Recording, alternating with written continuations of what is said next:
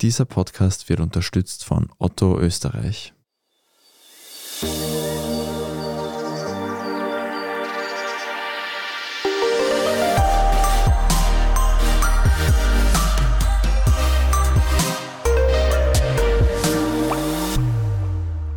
Willkommen zu Besser Leben, der Standard-Podcast zum Glücklichwerden. Ich bin Martin Schauhuber. Und ich bin Franziska Zeudel. Und wir haben, man glaubt es kaum, in der letzten Woche Tagebuch geführt. Ganz genau. Aber keine Sorge, Sie kriegen von uns jetzt keine hochphilosophischen Einträge zu unserem Alltagsleben als Journalistin und Journalist zu hören. Außer Martin, du willst uns etwas aus deinem Tagebuch vorlesen. Ja, eher nicht, aber auch wenn ich es tun würde, es wäre ein relativ kurzes Vergnügen weil ich habe das sehr genau nach deinem Auftrag gemacht. Das höre ich gern.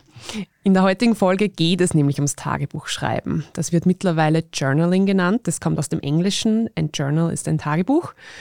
Und nachdem ich das letzte Mal als Teenagerin in einem versperrbaren Diddle-Tagebuch über mein zumindest im Rückblick jetzt nicht so wahnsinnig spannendes Leben geschrieben habe, wollte ich jetzt wieder mal selbst ausprobieren, wie sich so eine tägliche Schreibroutine auf den Alltag auswirkt. Meine Anrede von früher, liebes Tagebuch, habe ich diesmal aber weggelassen. Ich bin bei den Basics geblieben. Ja, also meine Tagebuch-Vergangenheit, die wir auch sehr schnell erzählt. Da gab es, ich glaube, in der späten Volksschulzeit so zwei, dreimal Ansätze, die nach ein paar Wochen, einmal sogar nach ein, zwei oder drei Tagen sehr schnell wieder vorbei waren. Ich war nicht der schreibmotivierteste Mensch. Merkt man jetzt aber nicht mehr. Ja, ich habe mir das alles aufgehoben. Aber das, was wir jetzt gemacht haben, das war ja auch ein bisschen anders von der Herangehensweise. Ja, genau. Dazu, wie man das Tagebuchschreiben angehen sollte, gibt es online unzählige Anleitungen. Wir haben uns für eine sehr simple Variante entschieden, für die man wirklich nur ein Notizbuch und einen Stift braucht. Jeden Tag werden in der Früh auf einer neuen Seite drei Dinge notiert, die den Tag zu einem guten Tag machen würden.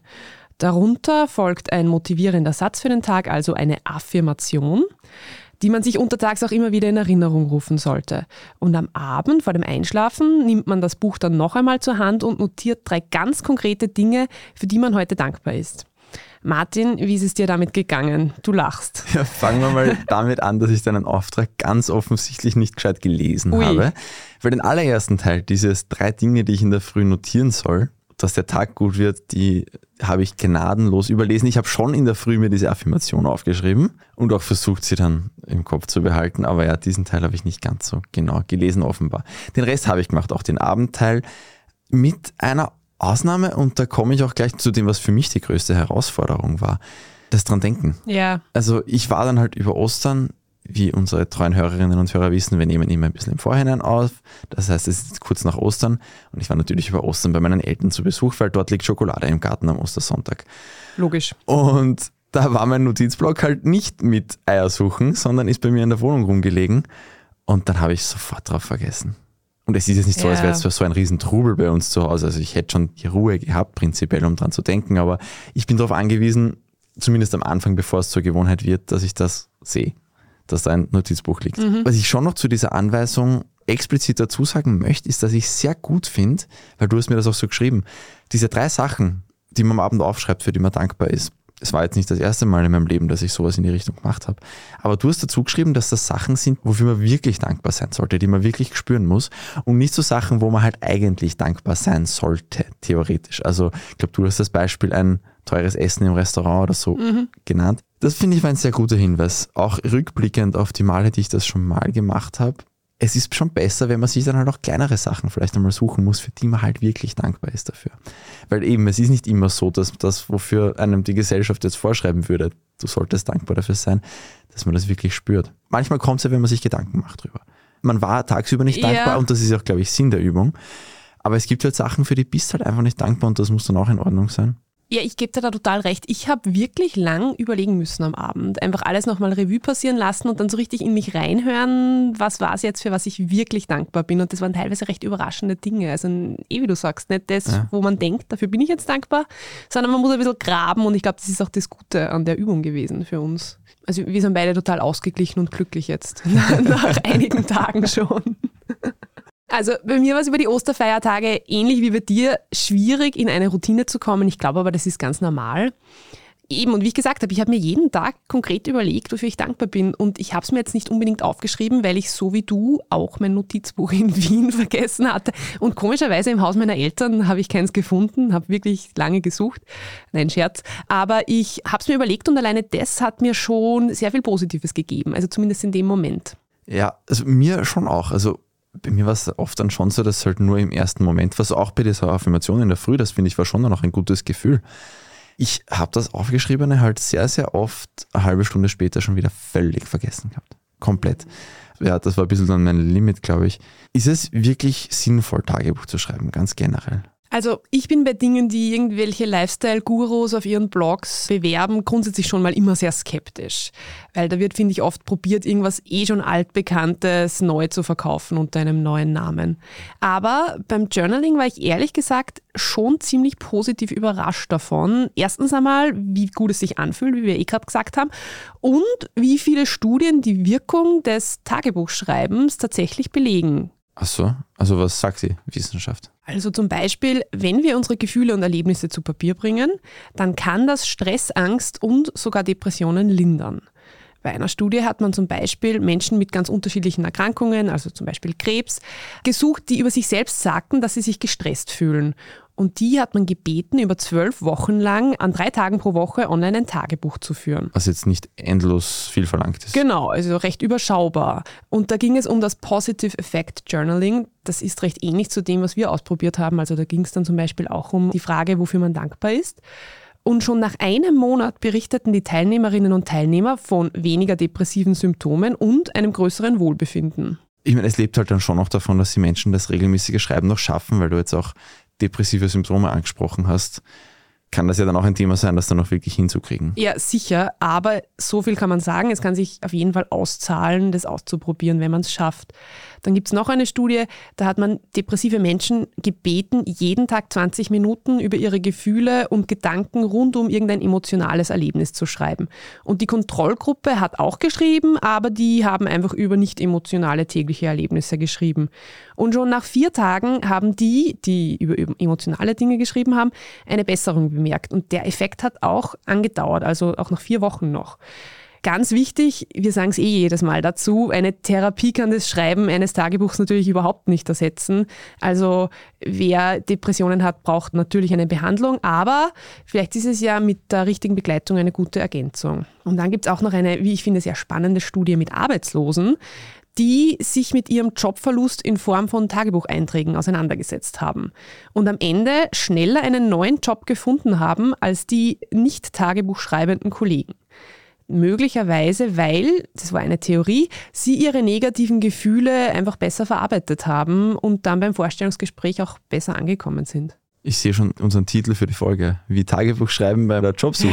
Weil Jobfolgen funktionieren immer sehr gut. Sehr gut.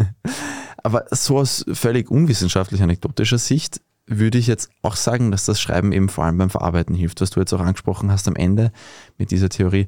Das ist auch, glaube ich, oft das, warum man es Kindern, Teenagern auch, glaube ich, empfiehlt.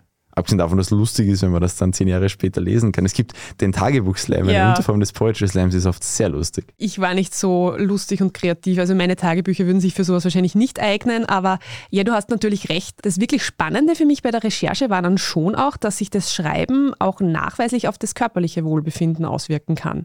Sogar Menschen, die an HIV leiden, haben bei einer Studie vom Schreiben eines Tagebuchs profitiert. Wie genau? Also man hat einer Gruppe von mit HIV infizierten Menschen die Aufgabe gegeben, viermal in der Woche 30 Minuten über emotionale Themen zu schreiben. Und eben die Kontrollgruppe hat über nicht emotionale Dinge geschrieben.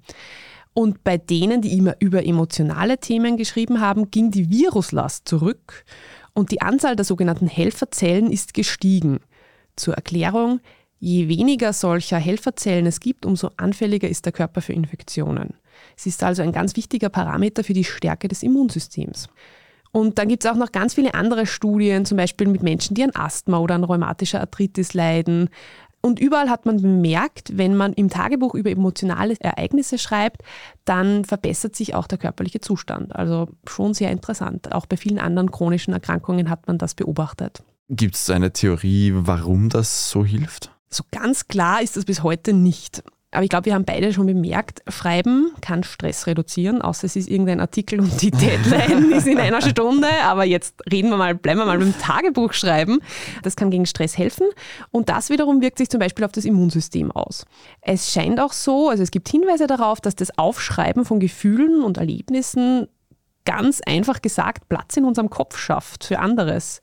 Das funktioniert zum Beispiel natürlich auch bei negativen Gedanken, die immer wieder aufpoppen. Ich glaube, wir kennen das alle.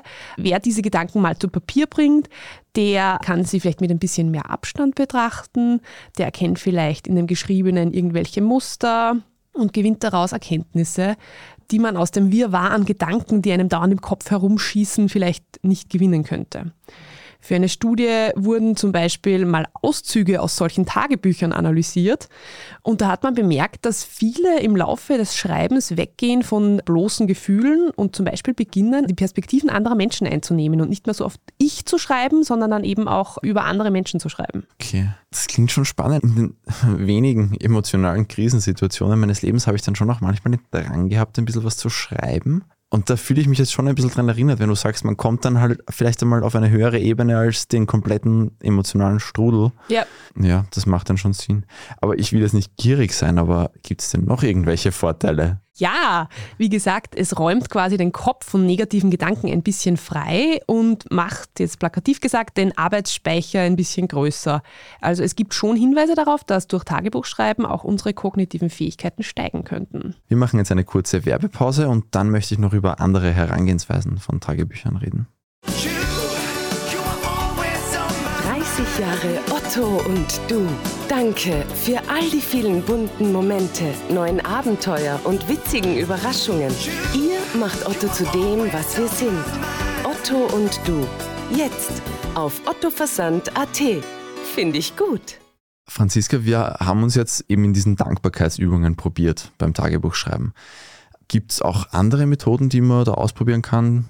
Die beliebt sind? Wie gesagt, es gibt ganz viele unterschiedliche Herangehensweisen. Es gibt zum Beispiel Trauertagebücher, in denen man versucht, seine Trauer zu verarbeiten, oder es gibt Methoden, mit denen man versucht, Traumata aufzuarbeiten. Okay, also man muss sich jetzt nicht so wie wir jetzt in unserer Übung auf das Positive fokussieren. Nein, überhaupt nicht. Es geht beim Tagebuchschreiben meist um die Technik des Expressive Writing, also um das Schreiben über seine innersten Gefühle, ob die jetzt positiv oder negativ sind. Übrigens auch ohne Rücksicht auf Rechtschreibung und Satzzeichen. Finde ich jetzt im Vergleich zu unserem Job auch einmal eine nette Abwechslung. Sorry, ich kann das nicht. Also ich bin viel zu, ich, ich merke, wenn ich irgendwas schreibe und da ist ein Fehler drin, ich muss es ausbessern. Ich weiß, ich weiß. Das ist, glaube ich, unser Problem. Glaub, aber, aber das ist wahrscheinlich eine Berufsschädigung. Ich, ja, leider. Und es gibt zum Beispiel Menschen, die schreiben einfach jeden Tag 20 Minuten lang, was ihnen in den Sinn kommt, egal was. Oder ähnliches Prinzip, sie schreiben jeden Tag drei Seiten voll. Einfach jeden Tag drei Seiten mit irgendwas voll, was in ihrem Kopf auftaucht. Und dann gibt es zum Beispiel noch Menschen, die schreiben zehn Minuten, machen dann eine Pause, schauen sich alles nochmal an, was sie geschrieben haben und schreiben dann weiter, weil sie vielleicht irgendeine neue Erkenntnis gewonnen haben oder vielleicht mit ein bisschen Abstand ihren letzten Eintrag betrachten möchten. Und manche notieren sich auch keine zusammenhängenden Sätze, sondern machen lieber Listen. Ist auch völlig okay. Ich glaube, das wirklich Zentrale ist, dass man seine Gedanken zu Papier bringt. Und zwar, und das, ich glaube, das ist auch eine Berufskrankheit, das fällt mir auch immer am schwersten, ohne dass man dabei daran denkt, was andere davon halten und ohne dass man das, was man schreibt, schon gleich selbst bewertet und verurteilt. Das, das ist, ja, das ist jetzt gerade für uns halt ja, schwierig. Daran scheitert es bei mir dann immer. Das lebt ja schon auch ein bisschen davon, dass man weiß, dass nie jemand anderes sieht. Ja, genau. Also ich glaube, das ist schon sehr wichtig. Aber 20 Minuten pro Tag, drei Seiten, je nachdem wie groß sie sind, das ist jetzt nicht nichts. Muss man jetzt wirklich jeden Tag was schreiben, dass ich was davon habe? Auch hier gilt eigentlich ganz wie du möchtest. Expertinnen und Experten sagen, dass schon zwei bis drei Tage pro Woche ausreichen können, solange du dabei bleibst. Stichwort Routine. Das haben du und die Selina ja auch schon in der einen oder anderen Folge dieses Podcasts behandelt. Übrigens, und das ist mir selbst auch aufgefallen, man fühlt sich beim Schreiben nicht unbedingt immer wohl. Und eine Studie hat zum Beispiel mal gezeigt, dass der Blutdruck höher und die Stimmung schlechter ist, unmittelbar nach dem Schreiben. Da muss man wohl durch, denn die Studie hat nämlich auch gezeigt, dass die Probandinnen im darauffolgenden Jahr weniger oft zum Arzt mussten als die Kontrollgruppe. Also lassen wir uns nicht abschrecken davon, dass wir uns irgendwie unwohl fühlen, wenn wir vor dem Tagebuch sitzen, sondern ja, einfach mal ausprobieren. Okay, so da muss sagen. man einfach tun. Und das ist aber auch das klassische Verarbeiten, glaube ich, wie man es auch so landläufig kennt. Das muss ja nicht immer stimmen natürlich, wie man es landläufig kennt, aber in dem Fall glaube ich schon, man muss ja dann teilweise echt noch einmal einfach drüber, klassischerweise drüber reden. In dem Fall ist dann halt genau. drüber schreiben. Mhm. Muss man das eigentlich, ich denke halt immer an das Oldschool-Tagebuch mit einem Kugelschreiber, mit einer Füllfeder. Muss man das mit der Hand schreiben? Ich meine, es gibt im 21. Jahrhundert auch diese digitalen Kastel, wo man auch was reinschreiben kann. In die wir viel zu viel schauen, ja. Also es gibt schon viele Belege, dass das Schreiben mit der Hand uns gut tut. Weil es zum Beispiel Hirnareale aktiviert, die wir beim Tippen auf dem Computer nicht nutzen. Aber ich kann mich nur wiederholen, ich glaube, am wichtigsten ist, dass man eine Methode findet, die sich gut anfühlt und bei der man auch bleiben möchte. Wenn das das Tippen am Laptop oder am Handy ist, dann soll es doch so sein. Manche sprechen ihre Gedanken und Gefühle übrigens auch am liebsten aufs Band. Das klingt spannend, aber ich finde es gerade bei sowas Intimen, finde ich es auch praktisch, dass ich das lautlos machen kann. Also, weiß nicht, wenn ja. ich jetzt nicht allein in der Wohnung wäre, würde ich dann vielleicht nicht so ungefiltert reden, auch wenn mich wahrscheinlich eh keiner hört. Ich meine, auch meine Wohnung hat Türen.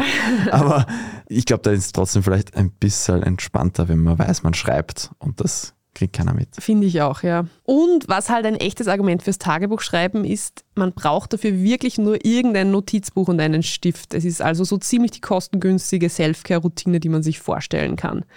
Ganz wichtig ist, du hast es schon gesagt, dass das Notizbuch wirklich griffbereit liegt und dass es nicht in irgendwelche falschen Hände gerät. Die Dramen, wenn das doch passiert, kennen wir ja alle aus Teenie-Filmen, oder? Man erzählt sich in meiner Familie die skandalöse Geschichte, dass der kleine Martin angeblich, allegedly, einst ein Tagebuch seiner Schwester geflattert haben soll. Ich kann mich daran nicht wirklich erinnern. Aber der Rest der Familie ist sich sehr einig, dass das passiert ist. Böse Gerüchte, würde ich sagen. Aber ich kann mich nicht an den Inhalt erinnern. Also war es entweder nicht spektakulär oder ich war wirklich noch sehr klein. Oder beides. Martin, du hast dich ja in einigen Folgen schon damit beschäftigt, wie man etwas zu einer Routine macht. Hast du denn einen Tipp für uns, wie man zum Beispiel abends auch noch dran denkt, ein paar Gedanken aufzuschreiben, auch wenn es schon spät ist und man lieber gleich mal schlafen möchte? Ja, da ist ja immer darum gegangen, in erster Linie mal einen Trigger zu finden. Und dieser Trigger ist ganz aufgelegt in dem Fall. Einfach das Notizbuch am Kopfpolster, von mir aus am Nachtkastel. Also wenn ich zum Beispiel eh jeden Abend ein Glas Wasser aufs Nachtkastel stelle, dann ist das Nachtkastel mhm. auch tauglich. Sonst muss vielleicht der Kopfpolster sein. Weil, sorry, wenn man so wie ich ein Hirn hat wie ein Nudelsieb, dann geht es am Anfang einfach nicht anders. Und man soll sich ja so leicht wie möglich machen. Und wenn man es dann oft genug gemacht hat, dann wird es eh automatisch. Und dann braucht es vielleicht irgendwann nicht mehr diesen Trigger, sondern dann ist irgendwann der Trigger, okay, ich gehe schlafen. Und denk von allein dran, Moment, Tagebuch. Eine super Alternative wäre, wenn man sowas hätte, wenn man so ein Handybett hat, glaube ich, heißt das, so ein Ding außerhalb des Schlafzimmers, wo das Handy geladen wird und über Nacht ist, mhm. dass es nicht im Schlafzimmer ist, da könnte man natürlich den Block auch hinlegen. Weil dann quasi am Abend tausche ich Handy gegen Block und in der Früh wieder das gleiche, tausche ich Block gegen Handy. Aber prinzipiell einfach nicht irgendwo hin, wo man es dann übersieht und drei Tage drauf vergisst. Ja. Und ich finde es auch gut, wenn man keinen Reminder dafür brauchen muss. Also ich möchte nicht, dass mir mein Handy sagt, Martin schreibt Tagebuch. Ja, na, das wird das dann so ist ein bisschen ungemütlich. Ja. ja. Aber wir gehen ja auch oft dann am Ende noch einmal in die Gegenrichtung. Gibt es Menschen, die lieber nicht Tagebuch führen sollten? Also wie wir jetzt wissen, kann regelmäßiges Schreiben schon dabei helfen, Stress abzubauen. Aber es gibt eben auch Menschen, die dieser Gedanke an eine zusätzliche Verpflichtung, an etwas, was man wieder regelmäßig machen sollte, vielleicht eher stresst und dann ist es kontraproduktiv. Und dann gibt es auch noch Expertinnen und Experten, die glauben, dass dieses Expressive Writing, also dieses Schreiben über die Gefühle, über ein traumatisches Erlebnis, eher nicht hilfreich ist, wenn dieses Erlebnis noch nicht sehr weit zurückliegt oder man immer noch drinnen steckt, weil es einen einfach zu sehr aufregen könnte. Also ich glaube, letztendlich muss man sagen, einfach sich selbst ein bisschen beobachten. Also wie gesagt, ein bisschen Unwohlsein gehört dazu, wenn man auf einmal seine Gedanken zu Papier bringt. Aber wenn es einen wirklich stresst und wenn es einem danach schlechter geht als vorher, dann vielleicht mal anschauen, ob es wirklich die beste Methode für einen ist zu dem ersten Punkt, zu diesem, eben, wenn einer das dann stresst, dass man es noch erledigen sollte. Was ich bei so Sachen, wo ich überzeugt bin, es würde mir wahrscheinlich gut tun, ich müsste nur mal drüber kommen, hilft, ist, wenn ich sage, ich mache das jetzt mal für eine Woche. Mhm. Halt echt gerade zu langer Zeitraum, weil dann stresst es mich nicht so, weil es sich nicht so wie eine ewige Pflicht anfühlt. Und manche Sachen bleiben dann über die Woche hinaus, manche nicht, das ist dann auch in Ordnung. Aber dann habe ich es zumindest einmal einigermaßen probiert. Und das ist auch noch ein Zeithorizont, wo man dann noch einmal bewusst drauf schauen kann, wie geht es mir wirklich damit, hat das für mich einen Sinn. Genau, so wie wir jetzt nach einer Woche Tagebuch schreiben. Martin, bleibst du dabei? Ja, allerdings war mein Test jetzt schon so eben von Ostern und so und das in der Früh nicht ganz richtig gemacht, dass ich es jetzt noch einmal eine Woche gescheit mache und dann schaue ich mir das an, ob es mir für immer erhalten bleibt. Also in 100 Folgen machen wir dann einmal noch eine Folge über Tagebuch. Ich wäre ja froh, du hast vorher gemeint, das ist so kostengünstig. Ich wäre ja froh, wenn ich einen Grund habe, mir ein schönes Notizbuch wieder anzuschaffen. Vielleicht sogar mit einem Schloss. Ich bin gerade am überlegen, ob das nicht cool wäre. es hätte was. Ja. Es hätte was Oldschooliges. Außerdem kannst meine Schwester dann nicht zurückfladern. Ja, du hättest es verdient, muss man ehrlich sagen. Ich bin Team Martins Schwester. Es sind Anschuldigungen, die nicht bestätigt sind. Aber gut. Wer auch nächste Woche den kleinen Dramen von Martins Familie folgen möchte oder auch was Sinnvolles hören will von uns, gibt es ja auch zwischendurch. Der oder die abonniere uns bitte auf Spotify, auf Apple Podcasts, da hilft es uns ganz besonders viel. Gerne auch auf anderen Podcast-Plattformen und sagt uns vielleicht weiter, vielleicht Journaling ausprobieren und in der Früh draufschreiben, der Tag wird gut, wenn ich besser leben weiter sage. Perfekte Affirmation. Das freut uns am aller, allermeisten. Sonst 5 Sterne bewerten, wo möglich, ist auch super. Und Themenvorschläge. Besserleben.derstandard.at. Das war ein Vorschlag. Es war schon sogar ein sehr alter Vorschlag schon, glaube ich. Ihr hört, es hilft uns. Auf jeden Fall. Wenn euch was hilft, zum Beispiel in eurem Leben, könnt ihr uns das auch einfach ans Herz legen. Wir probieren es garantiert aus. Genau. Außer es ist Ostern. Dann machen wir einen Tag Pause. Das war Besser Leben, der Standard-Podcast zum Glücklichwerden. Ich bin Franziska Zeudel. Ich bin Martin Schauhuber. Produziert wurde die Folge von Christoph Grubitz. Ciao! Bis nächste Woche.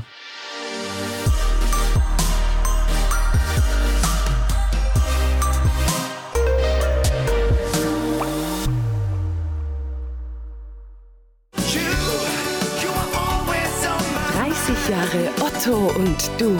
Danke für all die vielen bunten Momente, neuen Abenteuer und witzigen Überraschungen. Ihr macht Otto zu dem, was wir sind. Otto und du. Jetzt auf ottoversand.at.